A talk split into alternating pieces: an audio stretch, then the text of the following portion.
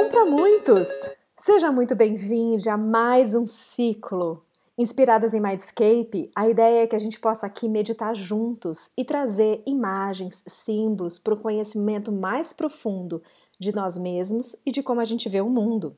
Um jeito de saber mais com intuição, de conhecer mais profundamente a partir dos símbolos, uma espécie de imagem-acontecimento.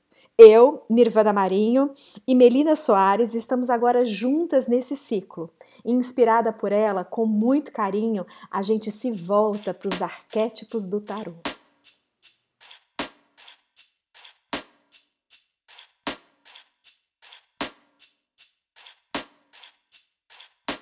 Vamos então, Imperatriz, terceira carta do tarô. Então, o que, que ela me diz? A Imperatriz para mim, quase que se confunde com o podcast anterior, que foi da grande sacerdotisa. Mas no início, quando eu observei a figura do tarô e antes de navegar mais profundamente sobre ela, eu achei sim que se confundissem. Mas é, indo um pouquinho mais profundo sobre ela, eu consegui entender a diferença de uma para outra.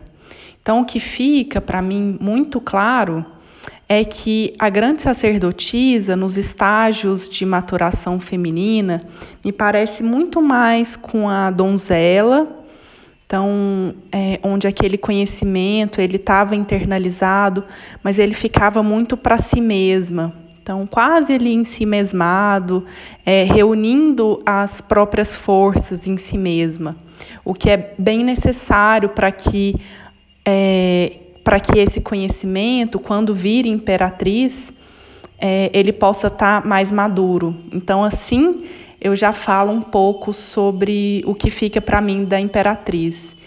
É, é, ela, ela, ela é de um conhecimento ou de um estágio um pouco mais amadurecido do feminino.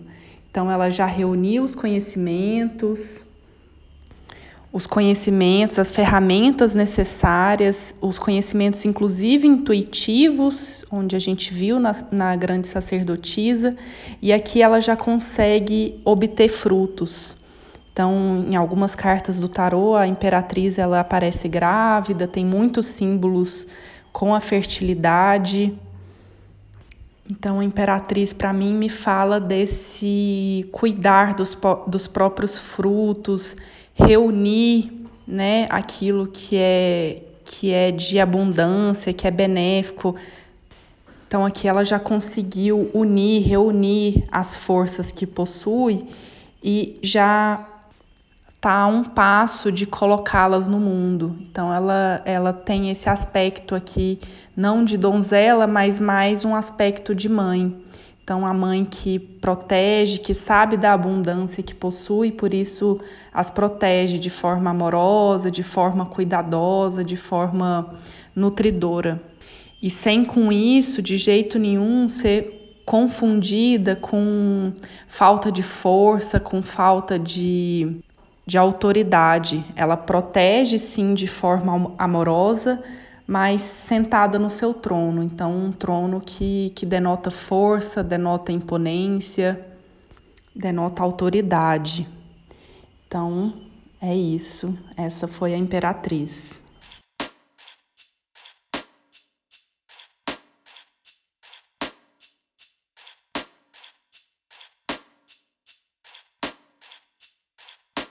Um para muitos, a imperatriz uma carta de muito poder, uma carta de muito afirmação e uma mensagem, um arquétipo, uma força que traz tanto para nós mulheres, mas também para os homens, a perspectiva do feminino empoderado. A gente tem um certo ruído social e cultural, e claro, datado de muitos e muitos e muitos anos, de como esse poder pode ou não ser estabelecido segundo regras que a sociedade determinou. Regras que, na verdade, ao invés de equilibrarem, de fato, causaram muito desequilíbrio e dor. E a gente vive momentos de obscurecência dessa dor né? e de revelação do quanto ruir a força do feminino é prejudicial para todos. Então, o convite para você que chegou hoje nesse podcast para falar da imperatriz é você erguer a sua coluna, seja você mulher ou homem, estabelecer seus pés no chão, encontrar a sua base, o seu trono e sentir-se emanando essa espécie de alegria natural. Do poder divino vem a alegria. Quando nós estabelecemos o poder do feminino sobre a base do amor, é natural a alegria, é fluida. E essa ideia de reinar a partir da figura do feminino empoderada nada mais é do que um reino de paz. Nós não estamos em tempos de paz, eu sei. Talvez você que esteja hoje ouvindo não esteja no seu reino interno ou em torno de você, na sua família, na sua comunidade, se sentindo em paz. Então, essa vibração da imperatriz vem nos reensinar mais uma vez qual é a natureza da autoridade. Em que perspectiva a gente pode se colocar entoando essa música natural que ecoa o poder, o amor, a autoridade e então a alegria e a paz. São palavras interessantes que formam uma alquimia dessa carta. Uma mulher sentada no seu trono, com o seu com, com aquilo que simboliza o seu poder e com a certeza de que o seu conhecimento pode sim estabelecer o seu caminho.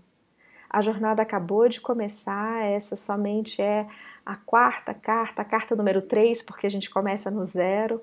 Então a imperatriz te convida.